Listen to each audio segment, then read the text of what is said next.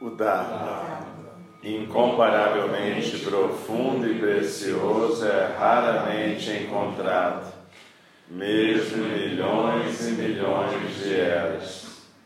A nós é dado vê-lo, ouvi-lo, recebê-lo e guardá-lo Oxalá possamos verdadeiramente compreender e praticar o significado das palavras Tathagata. O Dharma, incomparavelmente profundo e precioso, é raramente encontrado, mesmo milhões e milhões de eras. A nós é dado vê-lo ouvi-lo, recebê-lo e guardá-lo. Verdadeiramente compreender e praticar o significado das palavras do Tathagata. O Dharma, incomparavelmente profundo e precioso, é raramente encontrado mesmo em milhões e milhões de eras. A nós é dado vê-lo, ouvi-lo, recebê-lo e guardá-lo.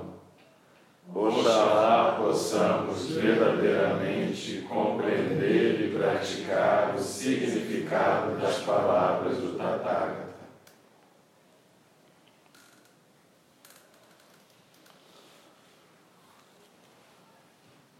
Então, deixa os olhos fechados. Linha assim, dizer, por favor.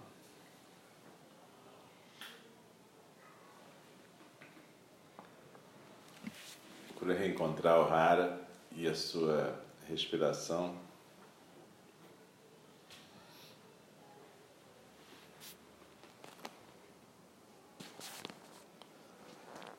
E nós vamos continuar o estudo do livro de Dairo Lori Roshi que é sobre o Zen na vida cotidiana.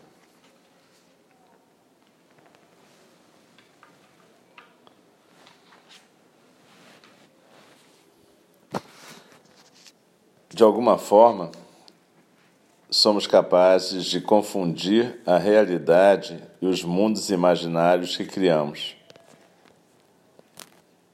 E muito daquilo que criamos se baseia naquilo que nos disseram enquanto estávamos crescendo.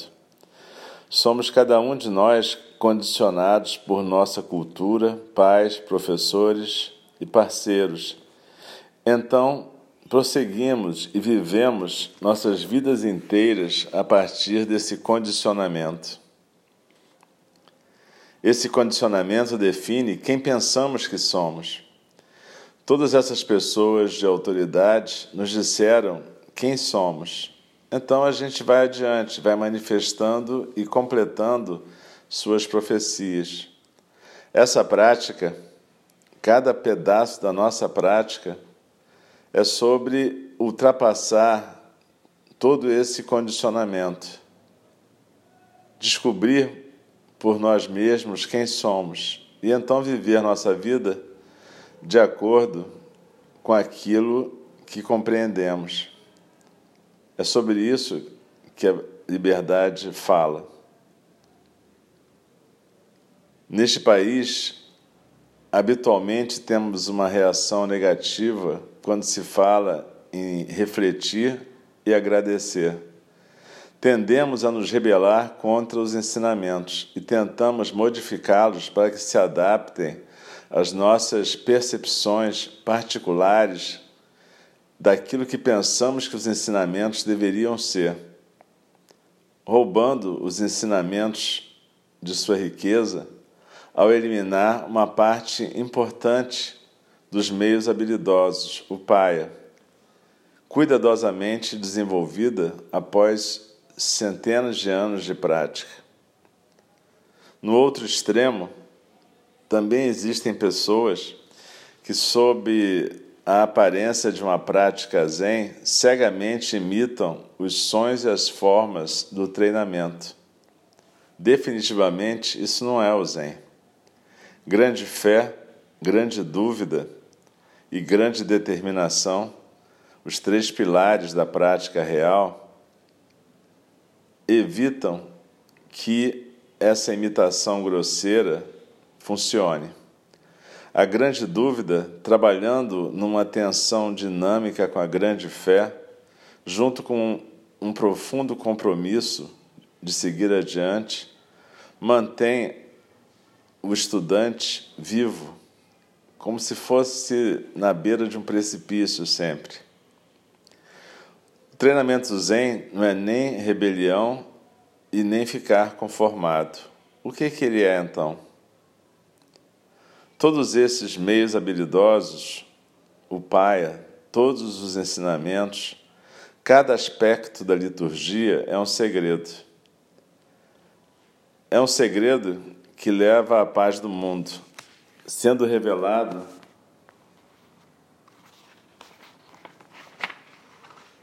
nos 84 mil gestos sutis que compreendem a nossa prática.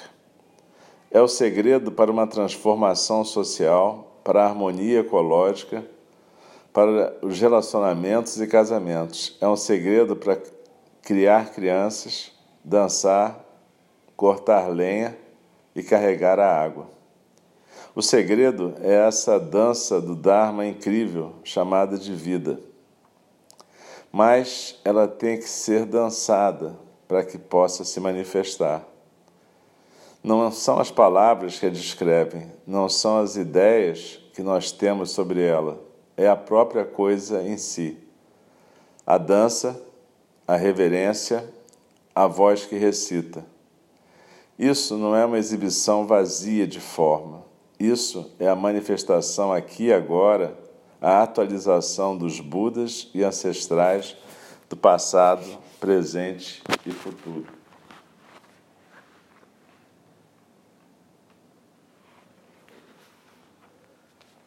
Todos os ensinamentos de Mestre Dogen apontam para o fato de que nossas vidas cotidianas são exatamente o fundamento, o chão da nossa prática Zen.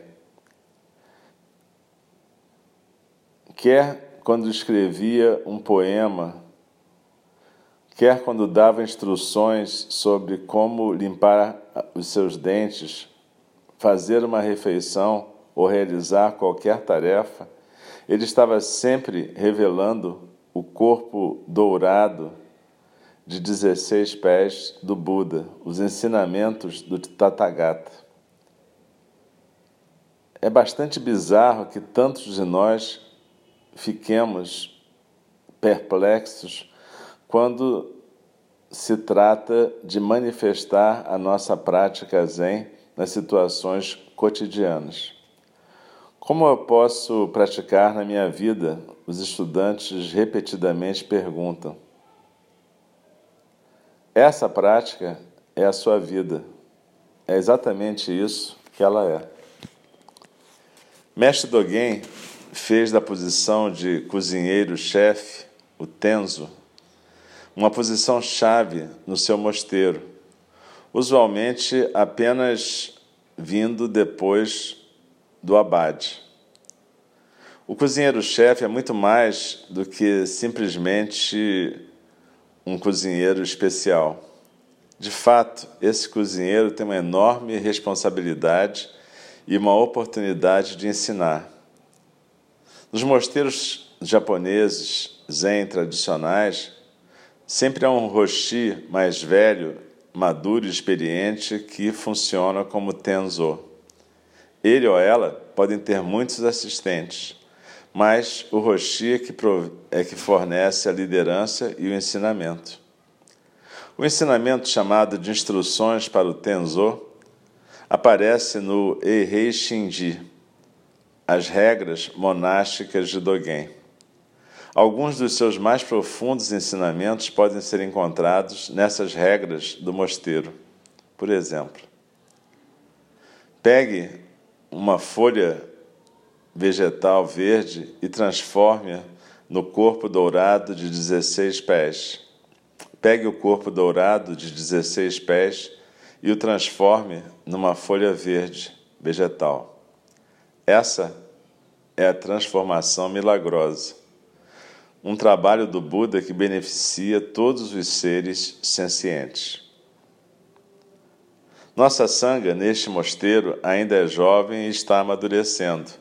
Por isso, a posição de Tenzo é dada para algum dos monges mais antigos, com o cozinheiro trabalhando como assistente. É a responsabilidade do Tenzo supervisionar e treinar a sucessão de cozinheiros que passa por aqui e fazer isso de acordo com o espírito de mestre Dogen. Cada vez que um novo cozinheiro vem para um Dokusan, eu lhe pergunto se ele pode pegar uma folha vegetal verde e transformá-la num corpo dourado de 16 pés ou pegar um corpo dourado de 16 pés e transformá-lo numa folha verde de vegetal. Isso se torna um koan, com o qual eles trabalham enquanto forem cozinheiros. O que, que significa pegar a folha vegetal verde e transformá-la num corpo dourado de 16 pés? O corpo dourado de 16 pés de comprimento é o corpo do Buda o corpo dourado do Tathagata, o corpo dourado daquele que é o que é, daquilo que é o que é. Inclui os céus, engloba a terra, transcende o sagrado e o mundano. Nas pontas de cem mil ervas, a mente maravilhosa do Nirvana. As ervas daninhas são imagens de contaminação e ilusão. Portanto, nas pontas de centenas de milhares de ervas daninhas, de ilusões, pode-se encontrar a mente maravilhosa do Nirvana. É a mente maravilhosa do Nirvana que foi transmitida pelo Buda para Maha Kasyapa no pico do Abutre, 2500 anos atrás. Naquele tempo, o Buda tomou uma flor e dirigiu-se a uma sanga de milhares de seres. Ele levantou a flor e rodou-a na sua mão. Simplesmente, apenas Mahakasyapa sorriu e piscou seus olhos. O Buda disse: Eu tenho a mente maravilhosa do Nirvana, o ensinamento maravilhoso da forma sem forma. Eu agora o transmito a Mahakasyapa. Qual foi a intenção do Buda? Será que Mahakasyapa viu aquilo que ninguém mais viu? O que, que foi transmitido e o que, que foi recebido? Mestre Dogen toma a folha verde vegetal da mesma forma que o Buda tomou da flor. No Zen, nós dizemos que não existe nada para transmitir, nem nada para receber. E ainda assim, de alguma forma, o Buda destacou o Mahakasyapa como o único na Sangha que compreendeu o que ele estava ensinando. Se você disser que o Dharma não pode ser transmitido, então por que, que o Buda disse que ele então o entregava a Mahakasyapa? Será que ele estava rejeitando todos os outros da Sangha ali então? E se todo mundo tivesse sorrido e piscado seus olhos, ele teria transmitido isso para duas mil pessoas? Por outro lado, se ninguém tivesse sorrido nem piscado seus olhos, o Dharma então teria apenas desaparecido da face da Terra? Você deve compreender o tema essencial desse levantar a flor e o sorriso de Mahakasyapa. Se você puder entender isso, você pode entender o que que mestre Dogen está perguntando aqui.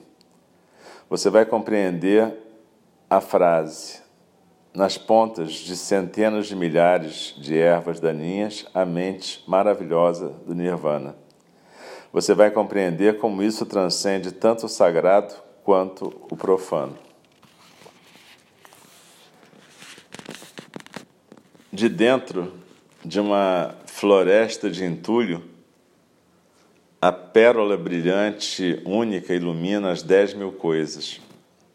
A floresta de entulho é a floresta das barreiras, das dificuldades, da dor e do sofrimento, da ilusão e da ignorância. É o próprio samsara. E profundamente de dentro dessa floresta, uma pérola brilhante ilumina as dez mil coisas. Seu brilho toca tudo, sagrado e mundano, terra e céu da mesma forma.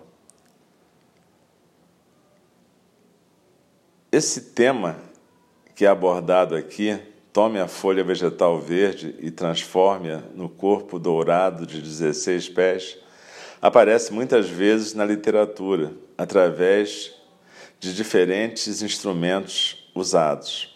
Num dos koans, Manjushri pede a Sudana para trazer para ele alguma coisa que não seja remédio. Sudana busca e busca. Finalmente ele volta para Manjushri e diz: não posso achar qualquer coisa que não seja um remédio. Manjusri responde: Então me traga alguma coisa que seja um remédio. E Sudana se abaixa, arranca uma folha de grama e a entrega a Manjusri, que a segura e diz: Isso tem o poder de matar e o poder de dar a vida. E assim também é o caso da folha vegetal verde. Buda pergunta, pede a Manjushri para construir um templo para ele. Manjushri então arranca uma folha de grama, toca com ela o chão e diz: Aqui está o seu templo. O Buda aprova. Tudo isso é a miraculosa transformação de um Buda que beneficia todos os seres sencientes. Como? Como que isso beneficia todos os seres sencientes? É fácil intelectualizar o que Dogen e Manjusri dizem. Esse é o ninho, o ninho da compreensão. Mestre Utiama comenta nisso no seu livro Da Cozinha Zen à Iluminação, dizendo: Mesmo quando manipulando apenas uma folha verde, faça isso de uma maneira tal que essa folha manifeste todo o seu potencial o que, por sua vez, permite que a iluminação do Buda se irradie através dela. Esse é o poder de funcionamento cuja natureza é incapaz de ser captada com a mente racional. Um que funciona sem obstáculo, da maneira mais natural possível. Ao mesmo tempo, este poder funciona em nossas vidas para esclarecer e tranquilizar atividades que são benéficas para todos os seres sencientes. Se você compreender a metafísica do cozinhar de Dogen, você compreenderá a metafísica do Buda sobre a vida.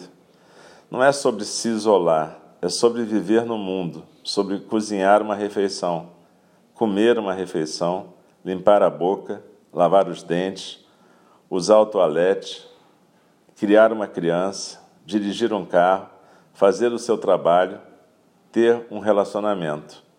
Em outras palavras, é tudo, são as dez mil coisas que acontecem de manhã até a noite, em cada dia da nossa vida.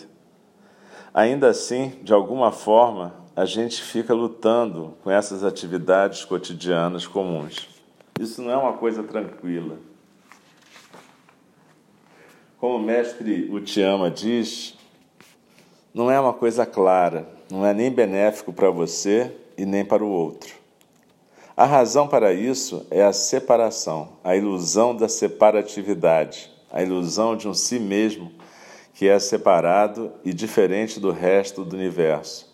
A ilusão de um si mesmo que é separado e distinto da folha vegetal verde. É separado e distinto da mente maravilhosa do Nirvana, do corpo dourado de 16 pés do Buda do seu amante, dos seus pais, das suas crianças, das pessoas da África e da Bósnia, de toda essa grande terra, ela mesma. Você não é um e um e um e um. Isso, eles não são todos separados, é somente uma grande pérola.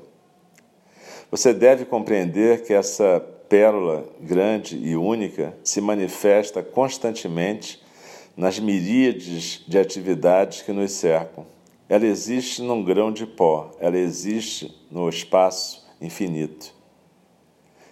Ela é o isso que inclui o céu e engloba a terra. É o isso que transcende tanto o sagrado quanto o mundano e aparece nas pontas de centenas de milhares de folhas de capim e de ervas daninhas.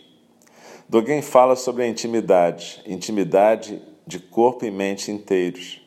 Mas quando pensamos em intimidade, pensamos em algum tipo de unidade que nos cega e emudece, que nos torna não existentes. O caminho do Buda está além do ser e do não ser, mais além da existência e da não existência, mais além do sagrado e do mundano. Não fica em nenhum desses dois lados, está além da dualidade. Nós pensamos, não há olho, não há ouvido, não há nariz, não há língua, não há corpo, não há mente. A gente pensa nisso como intimidade, mas isso é somente um lado das coisas. O outro lado é há olho, ouvido, nariz, língua, corpo e mente. Esses dois lados são dois aspectos da verdade, dois aspectos do isso. O que, que é isso? O que, que é isso que não é nem forma nem vazio, nem sagrado nem mundano, nem céu nem inferno, nem si mesmo nem o outro, nem ser nem não ser? A intimidade de que Mestre Dogen fala é uma intimidade de corpo e mente inteiros. Ele fala disso repetidamente através do seu trabalho. Olhar a forma com o corpo e a mente inteiros, escutar o som com o corpo e a mente inteiros. Isso é compreender intimamente. Pegue o corpo dourado de 16 pés e transforme-o numa folha vegetal verde. Esse é um milagre. Transformar uma folha vegetal verde no corpo dourado de 16 pés daquilo que é o que é. Aquilo que é o que é, essa qualidade de ser o que é, talidade às vezes pode ser chamado, a qualidade de estar aqui agora nesse exato momento. Não há antes, não há depois. O momento, este momento, contém 100 mil éons. Ele é passado, ele é presente, ele é futuro, tudo junto. E ele chega à medida que desaparece, simultaneamente. Essa é a transformação miraculosa, o trabalho de um Buda que beneficia todos os seres sencientes. Isso inclui a você, você mesmo. Você compreende? Você compreende que ele não está falando de mestres eminentes do passado? Ele não está falando de Budas e ancestrais, do Buda Maitreya do futuro. Ele está descrevendo você, a sua vida cotidiana, com todas as feridas sendo exibidas como a mente maravilhosa do Nirvana. Pode apagar a luz, por favor.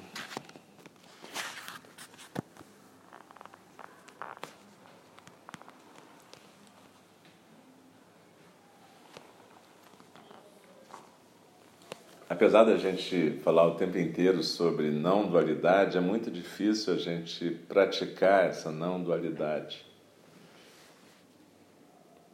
a mente maravilhosa do Nirvana. E o que Daido Lori Roshi está ressaltando aqui é como Dogen Zenji procurou durante todo o seu trabalho de vida, que está registrado no Shobogenzo, no Errei Koroku e em alguns outros escritos, oferecer às pessoas uma maneira de conseguir abrir esse olho do verdadeiro tesouro do Dharma.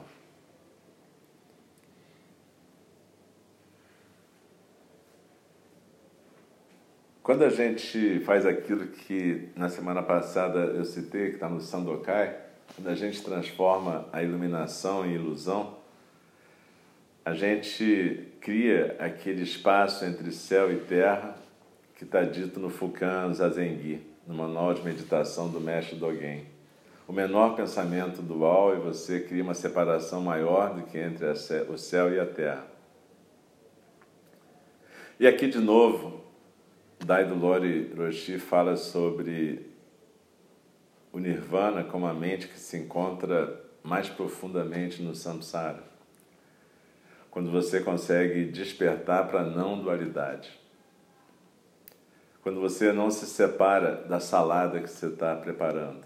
Quando você não se separa da escova com a qual você está limpando e não se separa da poeira, da lata de lixo, do momento eterno que você está vivendo. Cada momento é um eterno em si.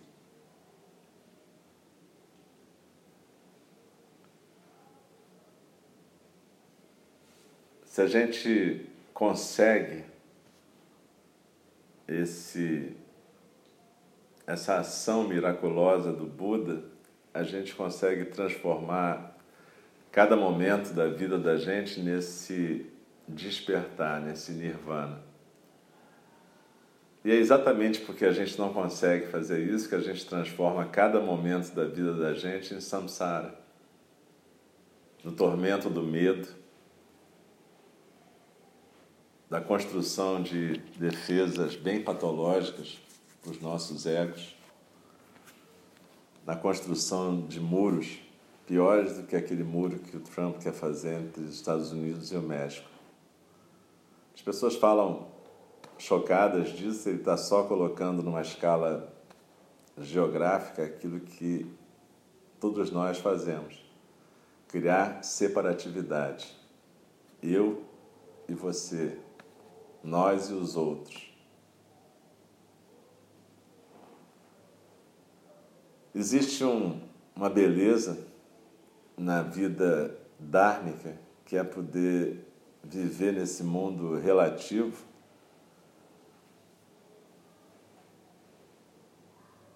sem ficar construindo esses muros. Saber que não há olho, não há ouvido, não há língua, não há corpo e não há mente, que há olho, há ouvido, há língua, corpo e mente, em cada momento.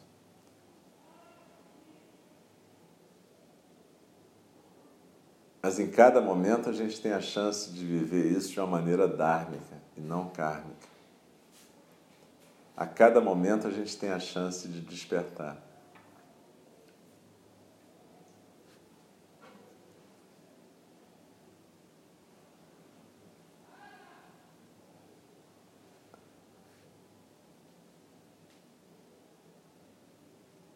E ainda assim a gente pergunta como é que a gente vai levar a prática para a nossa vida. Quando a gente faz essa pergunta, a gente já praticamente decretou o nosso fracasso, né? Porque a gente está separando a prática da vida, como se fossem duas coisas diferentes. A gente está se separando da vida.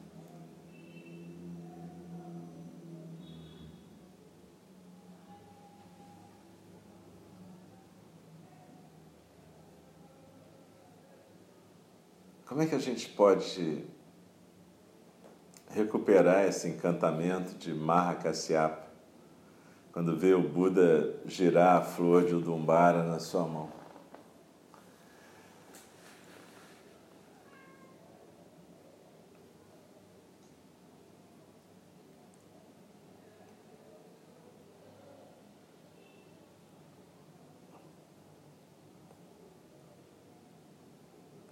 É incrível quando a gente vê um gatinho brincando de manhã aqui no templo, quando a gente está limpando. Eles conseguem fazer a mesma brincadeira sempre e sempre se maravilhando, sempre completamente presentes naquela brincadeira.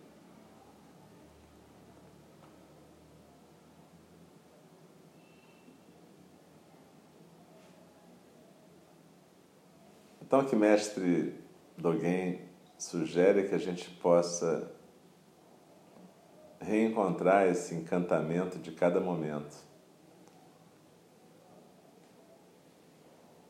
Cozinhando, tratando cada elemento da cozinha com carinho, respeito, percebendo que isso está mais além do sagrado e do mundano. Desfrutando do privilégio de cozinhar, comer, limpar a louça e poder lavar os dentes.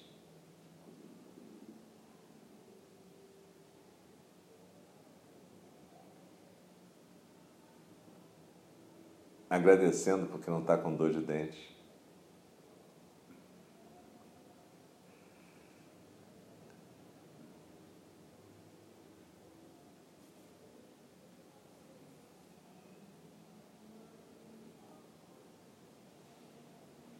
Quando o mestre Dogen fala nessa intimidade de corpo inteiro, ele está falando sobre uma presença de corpo inteiro, corpo e mente. Deixar cair corpo e mente na almofada. Deixar cair qualquer ideia que você tem, qualquer conceito. E estar tá inteiramente presente. Se você conseguir ficar inteiramente presente, o simples fato de respirar vai ser uma maravilha. E você vai poder se deliciar com a experiência de Está inspirando e expirando.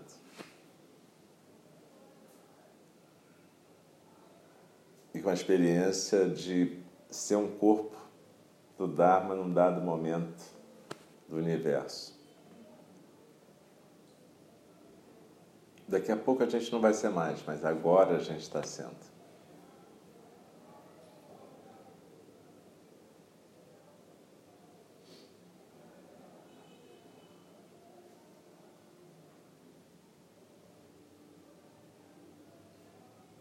A gente tem uma capacidade maravilhosa de contar histórias. Isso é maravilhoso, isso é lindo, tem a ver com a capacidade da imaginação. O problema é que a gente esquece que são histórias, né? E aí essas histórias, como Daido Lori Hiroshi fala, que a gente escuta desde a infância sobre quem a gente é, o que, que a gente deve ser, o que, que é a vida, o que, que é isso, o que, que é aquilo, essas histórias passam a ser a nossa realidade. E a gente se esquece de estar presente, de criar intimidade com o corpo, a mente, o momento real. Seja lá o que for isso. Não adianta a gente trocar uma definição de realidade imaginária, que é aquela que a gente ganhou na nossa infância, com uma outra definição imaginária que a gente aprenda quando é adulto. A ideia de Dogen não é que você troque uma imaginação infantil por uma imaginação adulta, mas que ao contrário, você possa recuperar a mente do nirvana infantil. Aquele maravilhamento com cada momento que em algum momento você conheceu. Aquele viver plenamente cada momento que em algum momento você conheceu.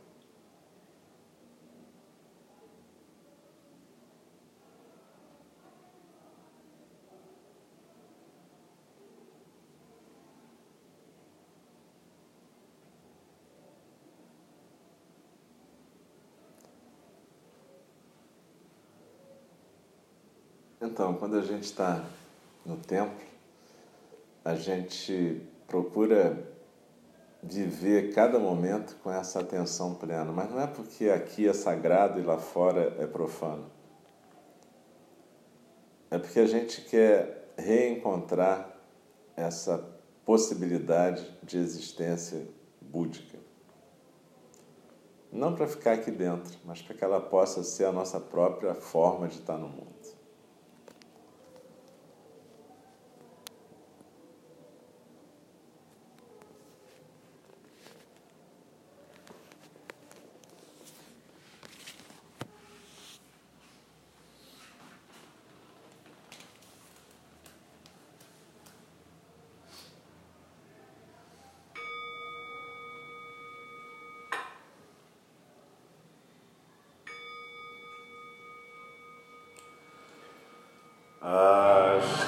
As criações são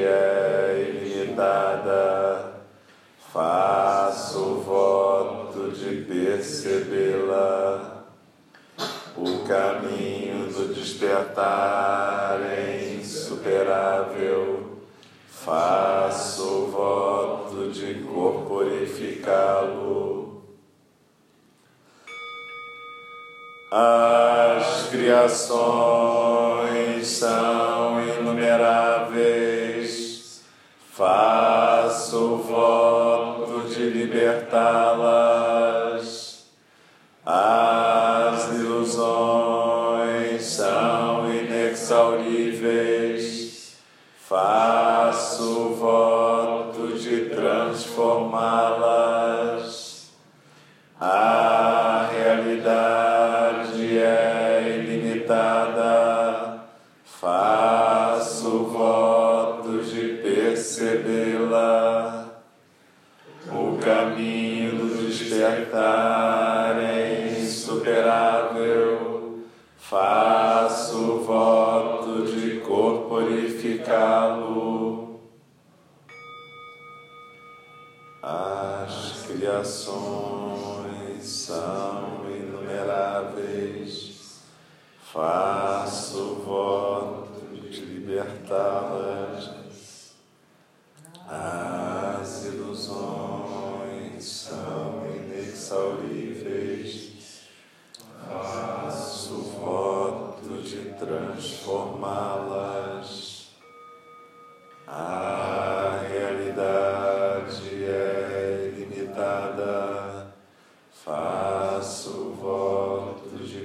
Percebê-la.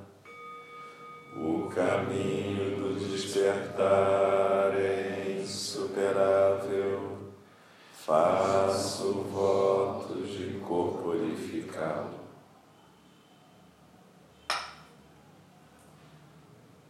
Deixe-me respeitosamente lembrá-los. A questão supremo.